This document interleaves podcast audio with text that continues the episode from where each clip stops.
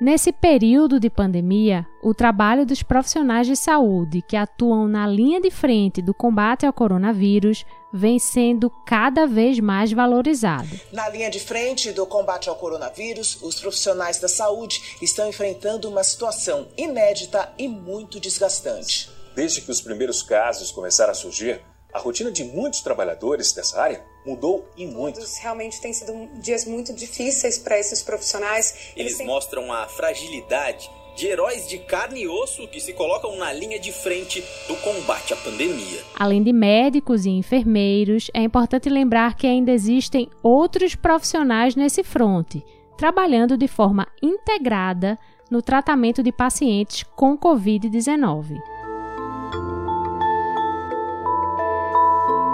Eu sou Ariana Pacheco e no Conexão UFPE de hoje você vai conhecer o trabalho de Ana Fontes, Fabiane Assis Dantas e Juliana Torres. Ana é fonoaudióloga, Fabiane, fisioterapeuta e Juliana, psicóloga. As três, que trabalham com pacientes internados com Covid-19 no Hospital das Clínicas da UFPE, conversaram com a gente sobre o papel da fonoaudiologia da fisioterapia e da psicologia no tratamento desses pacientes. E nessa primeira parte do programa, a gente começa falando sobre o trabalho do fonoaudiólogo. Nossa primeira entrevistada é Ana Fontes, fonoaudióloga intensivista adulto do Hospital das Clínicas da UFPE. Ana, qual o papel do fonoaudiólogo durante o tratamento de pacientes com Covid-19? Nós é que somos aqueles que vamos restabelecer uma proteção de via aérea. Então, o fonoaudiólogo é que é responsável por cuidar da via aérea superior, que é a parte onde nós temos um sistema de proteção para que nada entre nos pulmões, causando infecções, causando pneumonia. E uma vez que esses pacientes de COVID, eles ficam muito tempo expostos ao tubo orotraqueal e muitos também, mesmo depois de muito tempo no tubo, não conseguem sair dele, não conseguem ser extubados, então, eles precisam ser traqueostomizados, então, continuar em uma ventilação mecânica, agora por uma, uma cânula de traqueostomia. Isso impacta demais essa via aérea superior e essa proteção que nós precisamos ter da via aérea, né? Nós precisamos proteger os nossos pulmões de qualquer substância líquida, sólida, que possa entrar por meio de uma deglutição falha, né, de uma dificuldade de deglutição. O profissional que cuida desta proteção é o fonoaudiólogo. Nós somos é, específicos nesse trabalho. Então, o paciente COVID, ele apresenta um, um, uma falha nessa proteção, porque ele perde tônus muscular não só os músculos maiores, né, que vão fazê-lo andar, que vão fazer mexer os braços, mas também desses músculos menores. E nós protegemos a nossa via aérea com músculos, né? Nossa nossa deglutição e nossa fala fica totalmente perdida quando nós somos expostos a, esses, a essas intubações e as traqueostomias. Então, quem vai restabelecer uma deglutição segura para este paciente, para ele sair de uma sonda nasinteral, para ele voltar a ter uma alimentação normal e uma qualidade vocal adequada para poder voltar a falar, é o fonoaudiólogo. E por que o paciente apresenta essa perda muscular? Porque a musculatura fica em desuso. Né? O paciente no tubo orotraqueal, ele não engole e não fala. Além desse desuso, que vai levar a uma dessensibilização, e o músculo que não é usado, ele vai perder tônus e vai perder força, né? Além disso, o próprio tubo agride todo o trato respiratório. Então, agride principalmente as pregas vocais, porque ele vai ficar entre as pregas vocais. E ali, esse tubo que vai ficar se movimentando dentro desta da laringe, ele vai causando danos em todo o trajeto que ele passa, tanto nas pregas vocais, em laringe, quanto em orofaringe a, a, ele expõe a cavidade a cavidade oral a ressecamentos, então a mucosa oral fica exposta o tempo todo, porque o tubo não permite o fechamento da cavidade oral, não permite que esses, essas estruturas funcionem. Né? Então, tudo isso impacta quando ele precisa sair deste tubo. Então, a fisioterapia vai trabalhar para que ele saia desse tubo, para que ele tenha condições de ter uma respiração sem essa necessidade de uma ventilação mecânica. E quando esse tubo sai, esse paciente vai estar totalmente impactado nas suas estruturas de via aérea superior. Então, essa, todas as estruturas precisam de uma de um cuidado do fonoaudiólogo, tanto em termos de tônus, quanto em termos de mobilidade, quanto em termos de sensibilidade. Tudo isso precisa ser restaurado. E o, o paciente COVID está trazendo graves danos nessa área. Ana, o fonoaudiólogo só trabalha com pacientes que estão na UTI? Não, mas o fonoaudiólogo também trabalha com o paciente que não está grave em UTI.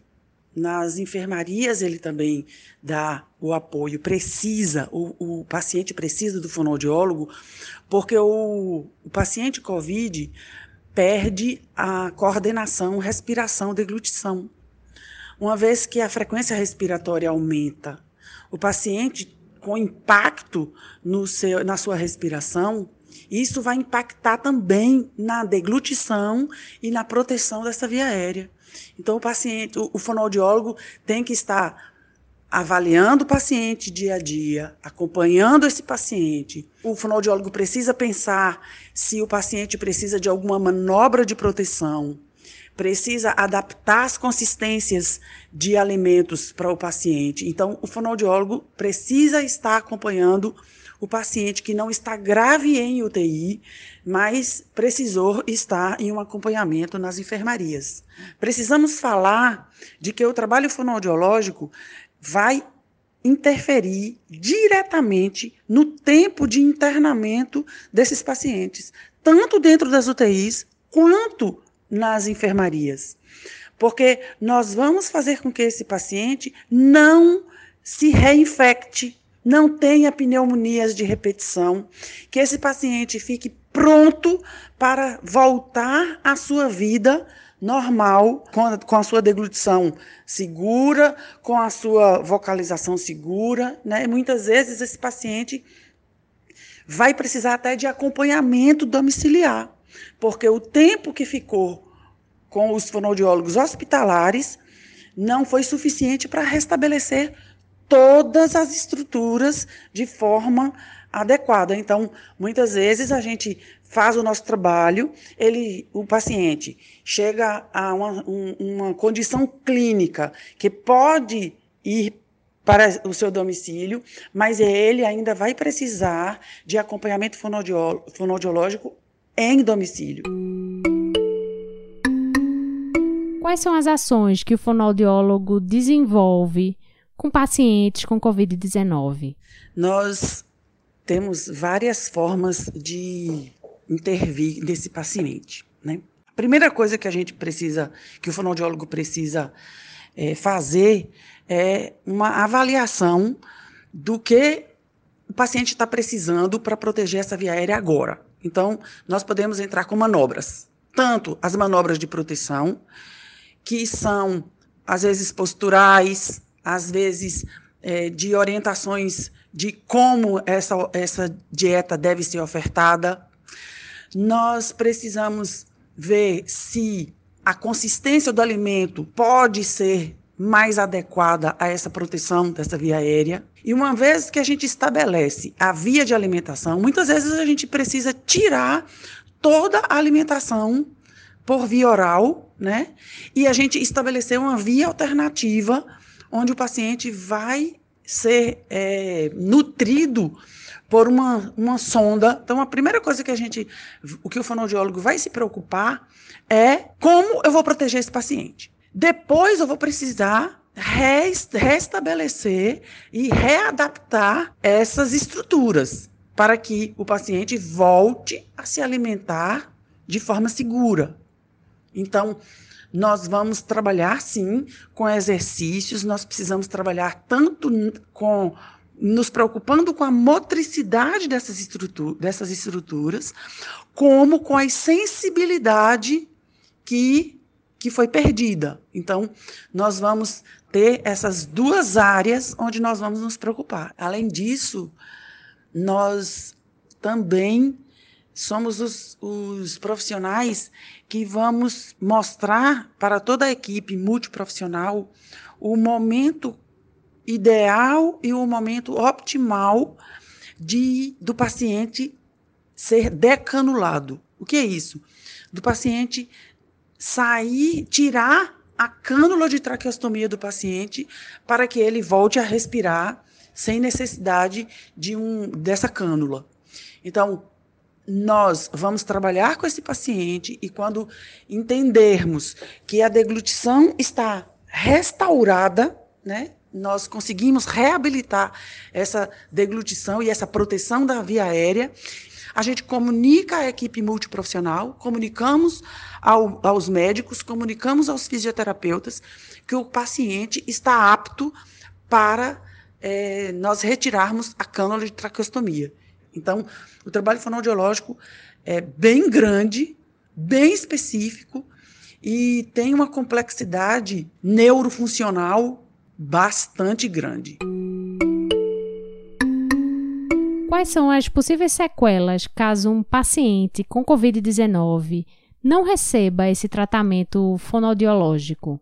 É um paciente que vai ter, tem possibilidade de estar desenvolvendo infecções respiratórias recorrentes. Então, é um paciente que vai estar retornando ao hospital com pneumonias de repetição, porque ele não tem, não foi restabelecido, não foi adaptado uma proteção de via, de via aérea adequada, com uma deglutição segura. Outro impacto é na sua qualidade vocal. Então, é um paciente que vai ter uma voz cansada, ele vai se cansar ao falar, é um paciente que não vai conseguir ter uma voz de canto, porque a sua voz vai estar impactada por essa qualidade respiratória que vai vai estar não vai estar restabelecida.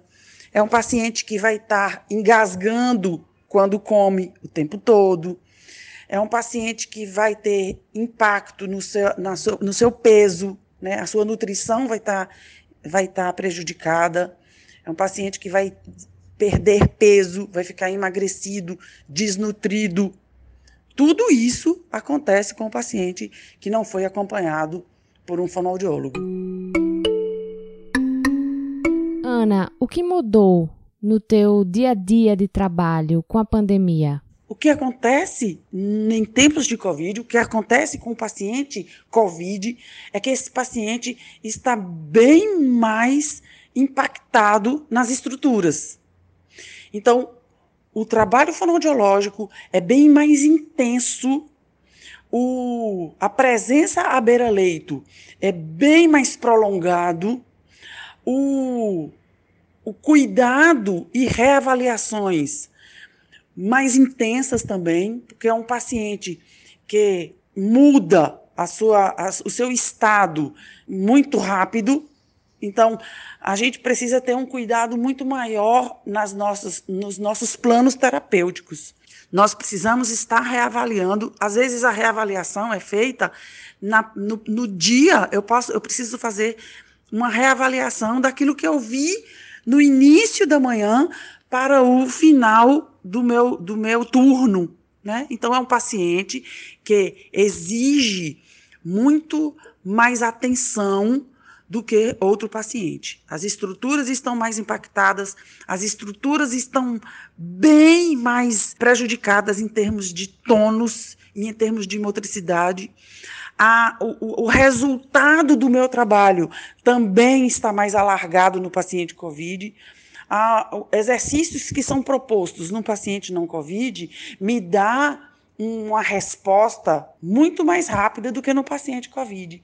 Então, eu preciso acessar muito mais estruturas de, de trabalho, muito mais tipos de exercícios diferentes para eu atingir aquele paciente COVID. Então, é um trabalho bem mais próximo do paciente. No geral, como é que tem sido a recuperação dos pacientes com Covid-19 que você tem acompanhado no Hospital das Clínicas? Os resultados estão bem favoráveis. Estamos tendo o cuidado de já enviar esses pacientes já decanulados para a enfermaria, o que é melhor, porque dentro do trabalho intensivo nós estamos ali cuidando desse paciente de uma forma bem mais eficaz, porque quando vai para a enfermaria, o trabalho deixa de ser intensivo, né? Então, os pacientes já estão saindo em via oral e já estão saindo decanulados, fora de ventilação mecânica. Então, bem favoráveis os nossos os nossos resultados. É um trabalho extremamente gratificante quando nós vemos o paciente que ficou 30 dias, 40 dias sem poder falar o que sentia, sem se fazer entendido, e de repente o nosso trabalho dar voz a esse paciente de novo. Você não faz ideia do quanto gratificante é isso. Quantas lágrimas vêm aos nossos olhos que nós choramos de alegria junto com esse paciente que quando começa a falar, ele olha para nós e fala assim: Eu pensei que nunca mais eu ia falar. Como é gratificante nós podermos colocar um, um gole de água, né? uma porção de água na boca de um paciente que há tantos dias teve vontade de tomar água e não pôde, de sentir o sabor, do café que ele tomava todos os dias. Isso é impagável. É um trabalho extremamente cansativo, é um trabalho onde nós temos dores de cabeça, enormes dores de cabeça, todos os dias, pelo uso dos EPIs. É um trabalho onde nós ficamos muitas horas sem nos alimentar, muito tempo sem podermos usar o banheiro, né? Nós, nossas necessidades fisiológicas ficam sem poder ser, ser usadas por causa da exposição que nós vamos fazer se, se sairmos desse setor. Então, a gente fica muito tempo lá dentro sem poder sair. É muito sofrido tudo isso, mas quando a gente vê o, o alvo do nosso trabalho, esses pacientes dizendo muito obrigada, meu Deus, por mais uma oportunidade de vida, de vida que tu estás nos dando. Valeu tudo. Vale muito a gente fazer o nosso trabalho com amor, com dedicação e saber que eles serão muito atingidos por todo esse trabalho que eu estou tendo. Eu vou fazer com que esse paciente volte à sua vida normal, né? Através do meu trabalho.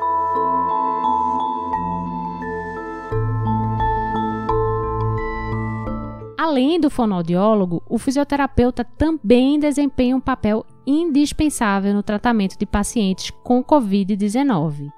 Sobre isso, eu conversei com Fabiane Assis Dantas, fisioterapeuta diarista da UTI adulto do Hospital das Clínicas da UFPE. Fabiane, como a fisioterapia vem auxiliando no tratamento de pacientes com Covid-19? A fisioterapia ela vai auxiliar esse paciente em todos os momentos em que ele se encontra internado na unidade de terapia intensiva, desde a sua admissão até a sua alta. Então, na admissão do paciente, esse fisioterapeuta ele vai estar lá presente junto aos outros membros da equipe multiprofissional, avaliando esse doente e reconhecendo as suas necessidades. Se é um paciente que chega para a gente, por exemplo, em respiração espontânea, o principal objetivo da fisioterapia é evitar que esse paciente venha necessitar de um suporte ventilatório mecânico. Para isso, ela lança mão de uma série de terapêuticas, de avaliações e de procedimentos para conhecer as necessidades do paciente e oferecer o suporte adequado de oxigenação e ventilação. Quando isso não é possível, o paciente de fato requer necessidade do suporte ventilatório mecânico, o fisioterapeuta ele participa de todo o processo de intubação, contribuindo para que ele ocorra de forma mais rápida, mais segura, mantendo oxigenação e ventilação adequadas durante todo esse procedimento uma vez instituída a via aérea artificial, não é, que é uma comunicação que vai ter entre o paciente e o suporte ventilatório mecânico, é o fisioterapeuta que institui essa ventilação mecânica, que realiza todo o gerenciamento dessa ventilação mecânica, é, a partir de avaliações constantes, onde a gente vai conhecendo a mecânica respiratória do doente, através de exames laboratoriais, exames de sangue, raio-x e avaliações de monitorização gráfica, de ausculta respiratória, uma série de monitorizações que são realizadas beira-leito, a gente vai conhecendo as necessidades do paciente e vai ajustando esses parâmetros ventilatórios para atender essas necessidades e não causar prejuízos adicionais. Então, durante todo o tempo que o paciente fica em ventilação mecânica, é o fisioterapeuta que está ali continuamente beira-leito, avaliando e ajustando os parâmetros ventilatórios de acordo com as necessidades constantes que mudam continuamente ao longo do dia. Uma vez que o paciente apresenta condições de sair do suporte ventilatório mecânico, quando ele vai recuperando sua função pulmonar, isso vai sendo demonstrado através dessas respostas avaliadas, né, beira-leito e continuamente, a gente começa a realizar o desmame da ventilação, que é a retirada gradual do suporte ventilatório. E aí a gente vai sentindo se o paciente tem condições de sair da ventilação mecânica, se ele apresenta uma fraqueza muscular significativa e precisa ser treinado. Nesse momento a gente vai iniciar um treinamento muscular respiratório para facilitar esse processo de desmame. E uma vez a gente conseguindo retirar esse suporte ventilatório mecânico, a gente vai trabalhar agora com todas as forças para evitar que ele necessite retornar para essa ventilação mecânica, mantendo sua condição cardiorrespiratória e funcional o mais adequadas possível. Né? Com isso, a gente já inicia um trabalho, na verdade, paralelo a todo esse início né, da assistência fisioterapêutica, a gente começa paralelamente um trabalho de prevenção de fraqueza muscular pela inatividade no leito, pela necessidade de sedação, pela necessidade de medicações que bloqueiam o uso da musculatura periférica nos membros, né, dos braços e das pernas. A gente, esses pacientes com muita frequência desenvolvem esse quadro de fraqueza muscular. Então a gente começa a instituir alguns procedimentos, algumas condutas para evitar que isso aconteça ou para minimizar esse efeito. Uma vez instalado esse quadro de fraqueza muscular importante, a gente começa um trabalho de reabilitação física, né? Utilizando-se de recursos como eletroestimulação neuromuscular, utilização de pesos para trabalhos resistidos, né? E vários outros recursos para ajudar esse paciente a recuperar a força muscular perdida e permitir que ele retorne suas atividades normais de vida diária, ocupacionais e sociais. Fabiane, você falou sobre o acompanhamento que o fisioterapeuta faz das necessidades dos pacientes que estão em ventilação mecânica. É, que necessidades são essas? Quando o paciente ele necessita ir para o suporte ventilatório mecânico, é porque ele desenvolveu um quadro que a gente chama de insuficiência respiratória. Ou seja, ele não consegue sozinho realizar a função respiratória, que é justamente oferecer oxigênio no sangue em condições, ou melhor, em quantidades mínimas suficientes para manter a função muscular né, ser compatível com a vida e remover um produto do metabolismo das células, que é o gás carbônico. Esse produto, se ele é acumulado no sangue, ele se torna tóxico e traz uma série de complicações. Então, inicialmente, a função respiratória ela precisa ser mantida Então, o suporte ventilatório mecânico, ele precisa atender ao nível de oxigenação mínimo que seja compatível com a vida e ao nível de ventilação que seja suficiente para remover adequadamente esse gás carbônico do sangue.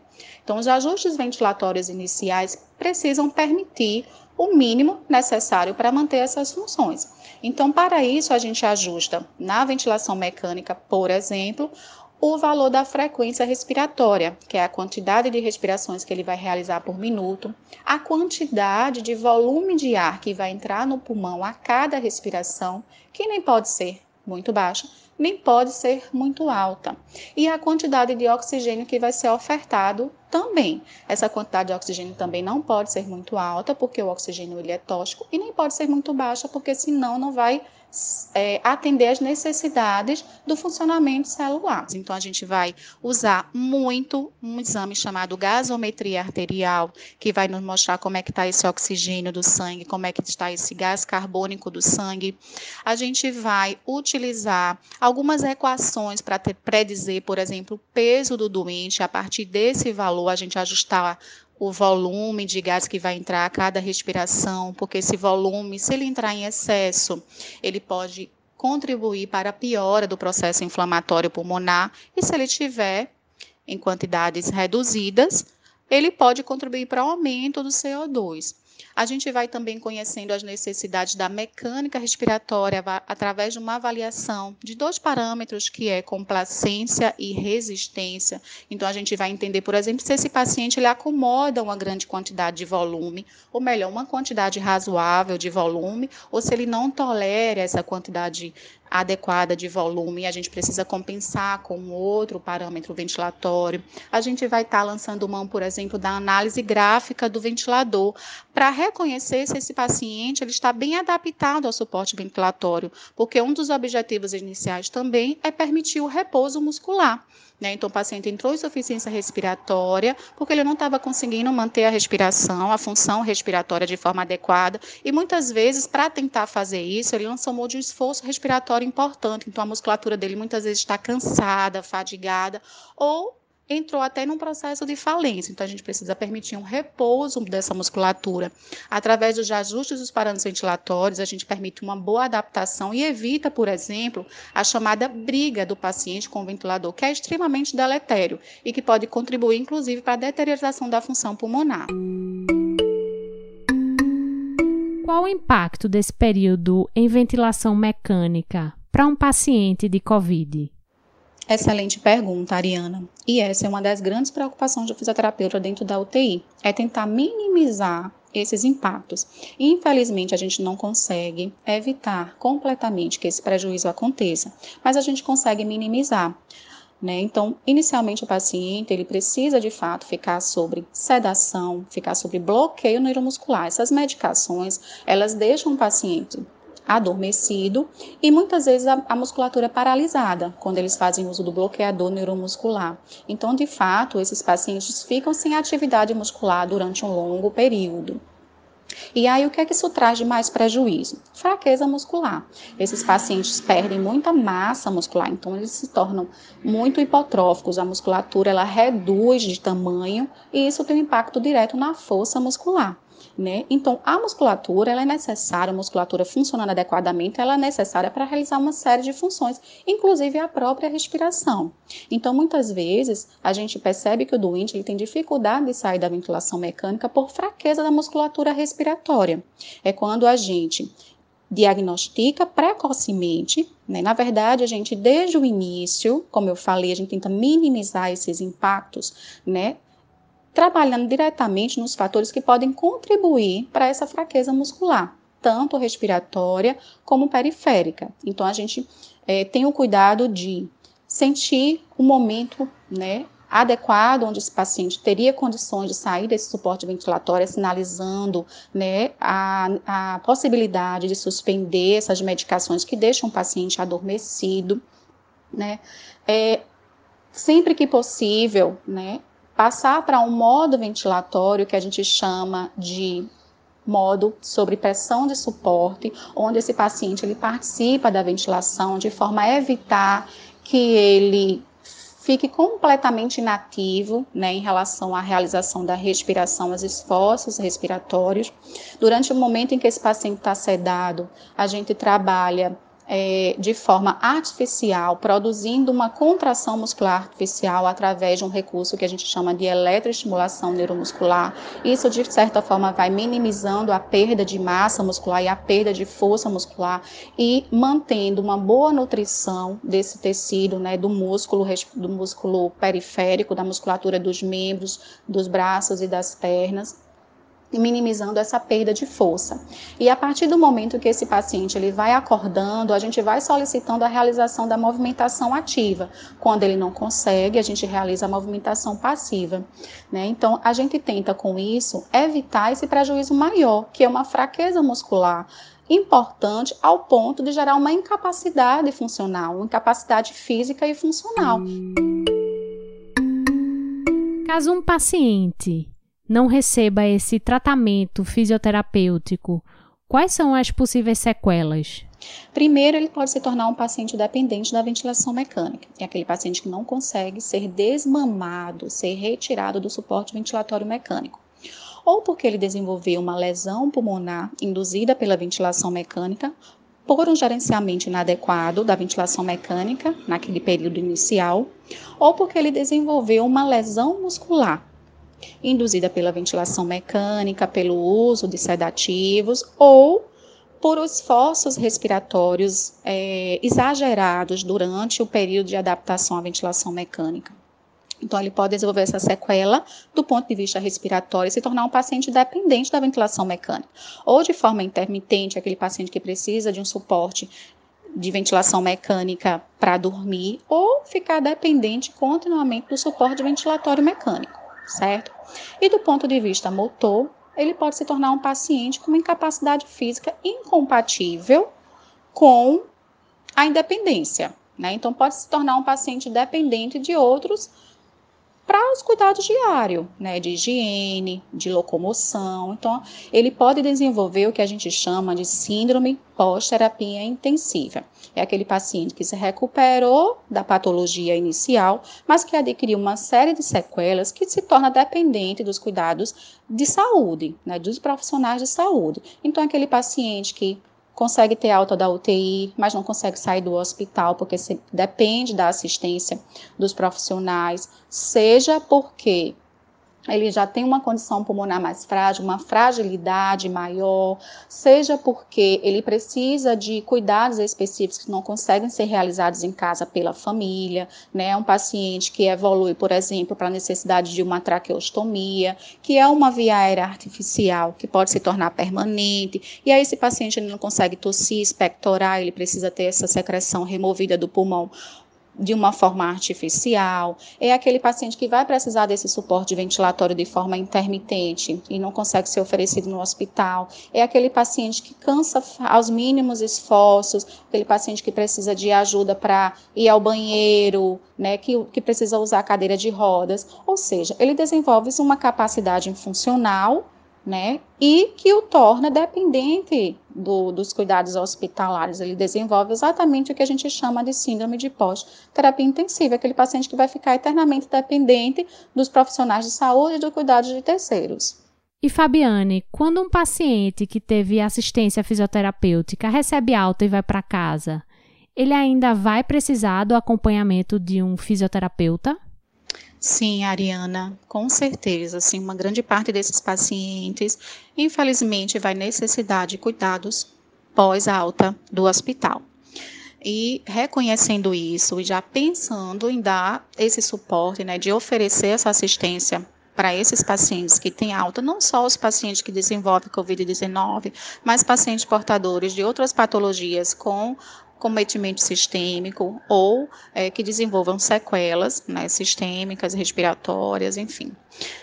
É, que esses pacientes tenham a possibilidade de terem a continuidade desse tratamento. Né? Então, o Hospital das Clínicas já vem estudando, né, planejando uma estrutura ambulatorial que ofereça uma assistência multiprofissional, né, de todas as especialidades de profissionais de saúde, inclusive da fisioterapia, para dar continuidade a esse tratamento após o paciente ter alta do hospital e permitir que esse paciente de fato adquira sua condição de saúde prévia. E Fabiane, como é que ficou a tua rotina com o início do atendimento de pacientes com COVID-19 pelo Hospital das Clínicas? Eu posso afirmar que nesse momento a gente se encontra numa situação muito mais favorável, né? A equipe, né, e a fisioterapia, ela se encontra muito mais confortável na rotina frente a esses pacientes. A gente enfrentou no início muitas dificuldades, foram muitos desafios que a gente precisou enfrentar. A gente precisou, na verdade, criar um ambiente, né, completo para receber esses pacientes. Então, desde a estrutura física, aos protocolos assistenciais, até o preparo profissional. Né? Então, a gente precisou preparar os profissionais, tanto do ponto de vista psicológico, emocional, como do ponto de vista técnico, para receber esses pacientes, porque tudo era uma novidade.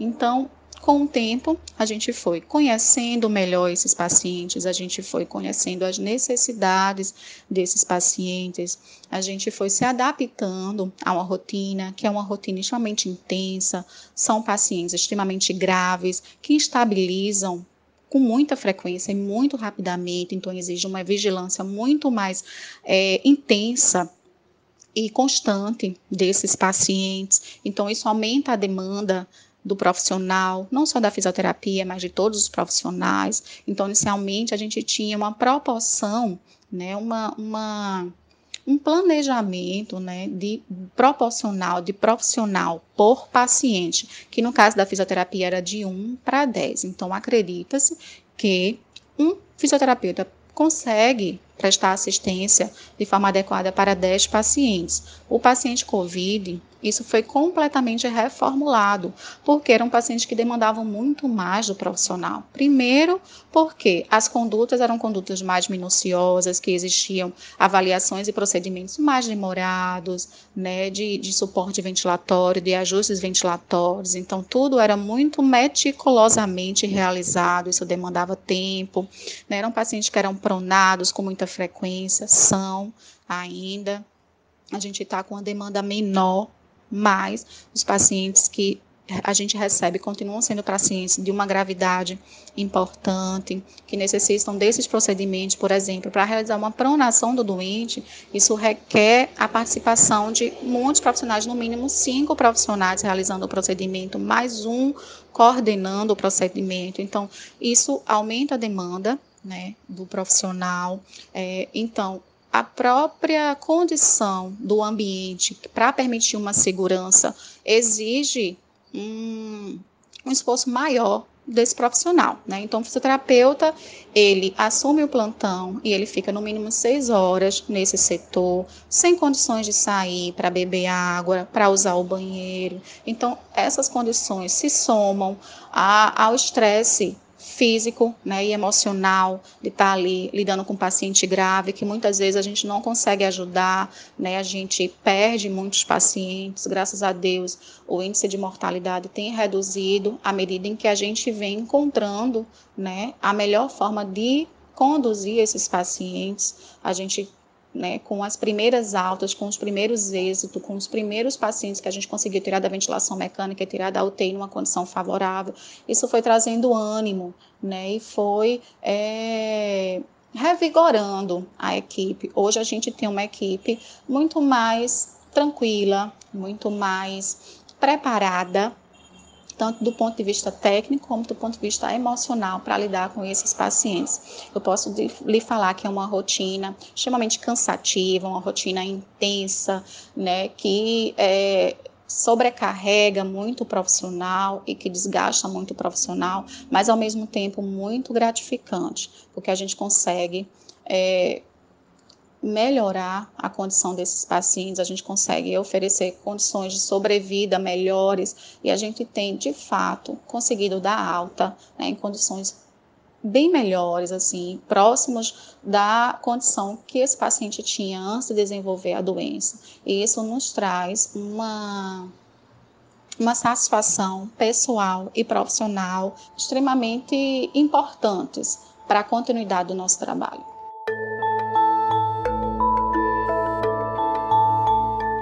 Além da recuperação física do paciente, também é preciso pensar na manutenção da sua saúde emocional. Então, para entender o papel da psicologia nesse contexto, conversei com Juliana Torres, psicóloga do Hospital das Clínicas da UFPE. Juliana, qual o trabalho que você vem desenvolvendo com pacientes com Covid-19 que estão sendo tratados no Hospital das Clínicas da UFPE? Durante esse período de pandemia, o Serviço de Psicologia do Hospital das Clínicas vem atuando em diversas frentes. É, o Serviço de Psicologia oferta teleatendimento psicológico aos pacientes com Covid-19 nas enfermarias, teleatendimento aos familiares dos pacientes com Covid que estão no bloco vida Além disso, oferta atendimento psicológico aos pacientes que estão no bloco vida em situações de urgência psicológica. Além disso, o serviço de psicologia participa da avaliação e suporte psicológico nas visitas virtuais realizadas é, e também oferta plantão psicológico aos profissionais de saúde do Hospital das Clínicas, com o objetivo de é, cuidar da saúde emocional desses, desses profissionais, auxiliando assim uma melhor assistência aos pacientes. Qual a importância de dar atendimento psicológico tanto para esses pacientes quanto para os profissionais de saúde? A oferta do atendimento psicológico tem sido muito importante para os pacientes e familiares, especialmente é, no cuidado ao sofrimento emocional ocasionado pelo adoecimento e todas, é, e todas suas implicações na rotina. Então, é um adoecimento que é, causa isolamento, solidão, medo. Então, o atendimento psicológico ele vem para auxiliar nesse, nesse sofrimento emocional, ofertar o cuidado ao sofrimento emocional. Dessa forma, através do atendimento psicológico, é possível prevenir adoecimento psíquico, como quadros de ansiedade, depressão, estresse pós-traumático. Além disso, o atendimento psicológico aos pacientes e familiares, ele vem auxiliar para que o processo de luto ocorra de modo saudável. É, se compreende que esse momento é um momento de vivência de luto por todas as perdas que fazem parte desse processo. Então, o atendimento psicológico vem favorecer para que esse luto ocorra de maneira saudável. Em relação aos profissionais de saúde, o atendimento psicológico ele é, também é muito importante à medida que, neste momento, é, se oportuniza um espaço para cuidar das emoções dessas pessoas que são agentes de cuidado, mas que também precisam ser cuidados. Então, é um espaço de validação desses sentimentos que também podem fazer parte é, preservando, né, promovendo um autocuidado emocional e dessa forma possibilitando todas as condições é, necessárias para uma melhor assistência aos pacientes. Juliana, a gente sabe que os pacientes internados com Covid-19 ficam em isolamento e não podem receber visitas durante o tratamento. E como você falou, o Hospital das Clínicas tem feito um esforço para que esses pacientes consigam se comunicar com parentes e amigos através de videochamadas. É, qual a importância desse contato, mesmo que online? As visitas virtuais, elas, elas vêm como uma possibilidade de aproximar o paciente e a família, podendo auxiliar na minimização do sofrimento emocional decorrente do distanciamento. É, e dessa forma, sendo um importante recurso de enfrentamento no processo de adoecimento.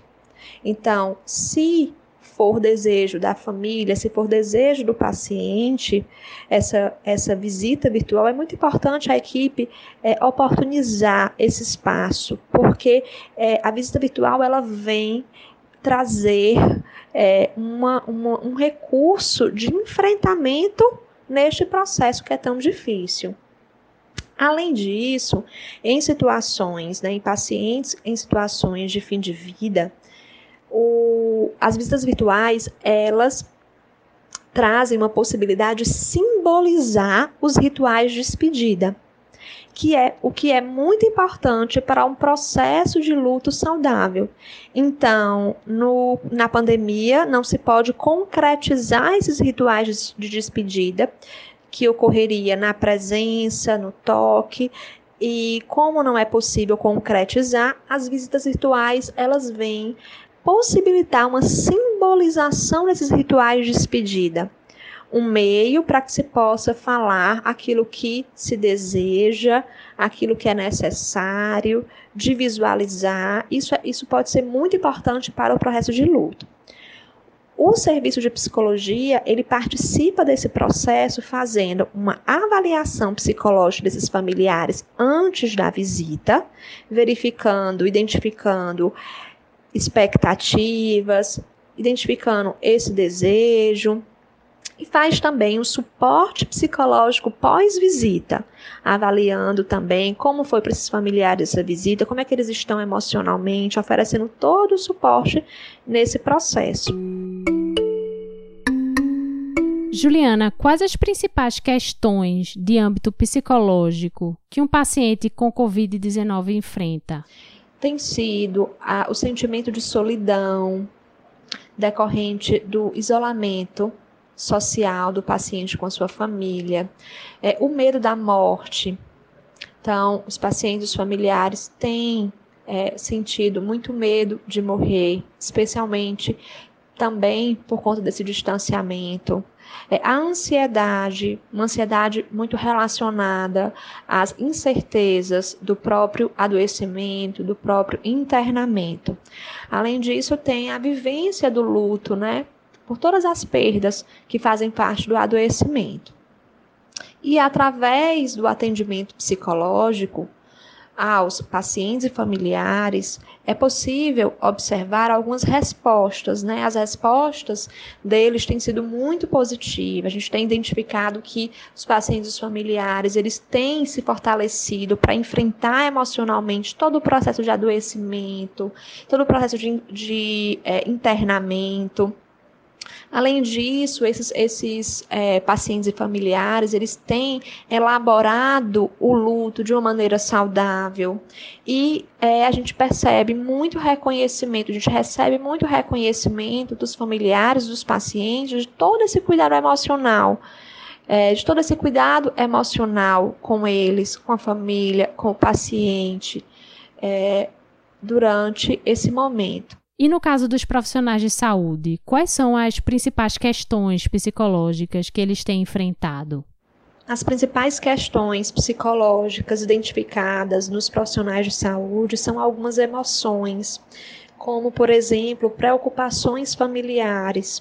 É, muitos profissionais eles se distanciaram de seu núcleo familiar para poder ofertar o melhor cuidado então se isolaram de seu núcleo familiar. Muitas vezes eles ficam sem sua rede de apoio é, e ficam preocupados com esses familiares. Além disso, pode ter um medo de contaminação, um medo de adoecimento, um medo de transmitir para os seus familiares próximos. Muitos profissionais é, podem ter seus, seus familiares é, em grupo de risco. Então, eles também sentem medo, eles também sentem preocupação.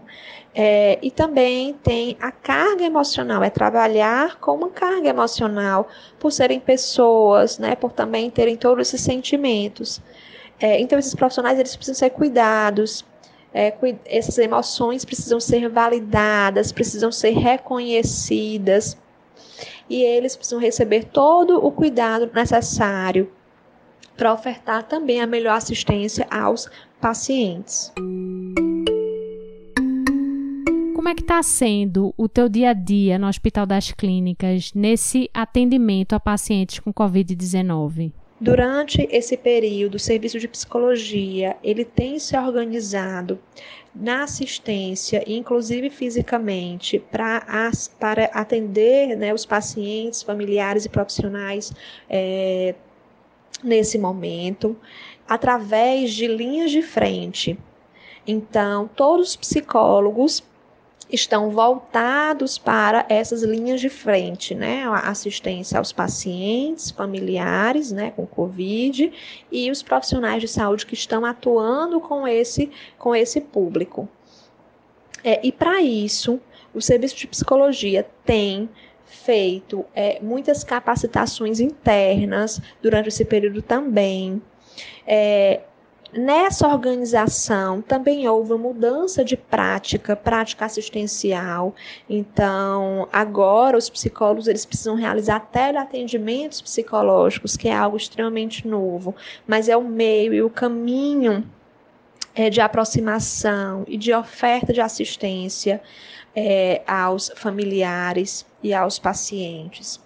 É, nesse processo, é, foi, foram realizados mais de 400 atendimentos, teleatendimentos psicológicos aos familiares, é, o, que, o que fala de toda, todo o empenho da equipe é, que, se, que se voltou para essas linhas de frente, o que é tão necessário nesse momento para mim, particularmente, tem sido extremamente desafiador, mas muito gratificante muito gratificante por todo o reconhecimento é, que a gente tem recebido dos familiares, dos pacientes, dos profissionais de saúde.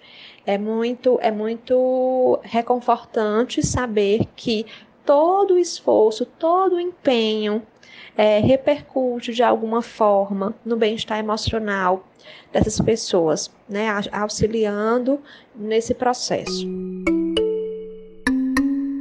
E Juliana, o que foi que mudou no teu trabalho como psicóloga depois da pandemia?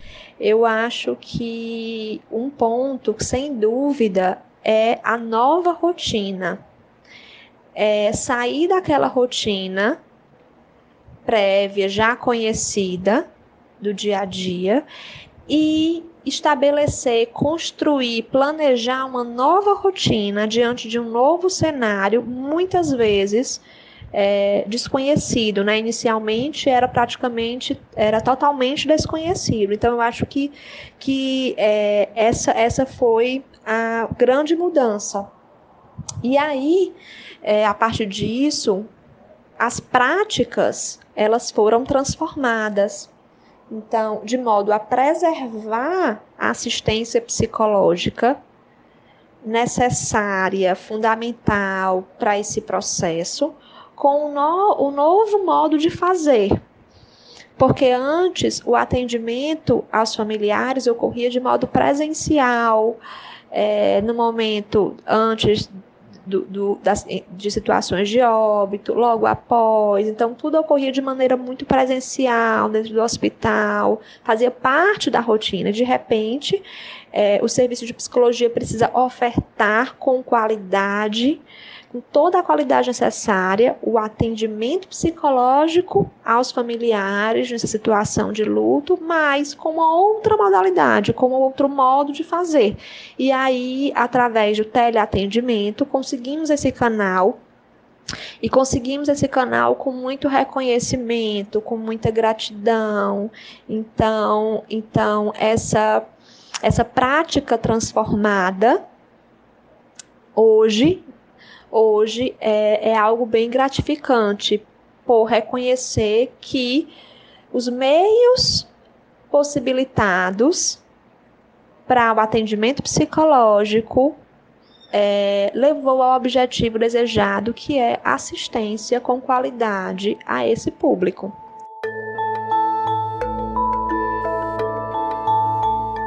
Além de médicos, enfermeiros, fonoaudiólogos, fisioterapeutas e psicólogos, existem inúmeros profissionais que trabalham na linha de frente do combate ao coronavírus e que fazem um trabalho indispensável. Profissionais de nutrição, farmácia, serviço social, serviços gerais e muitos outros. Então, para todos vocês que estão aí na luta diária contra a Covid-19, a gente deixa aqui o nosso muito obrigada.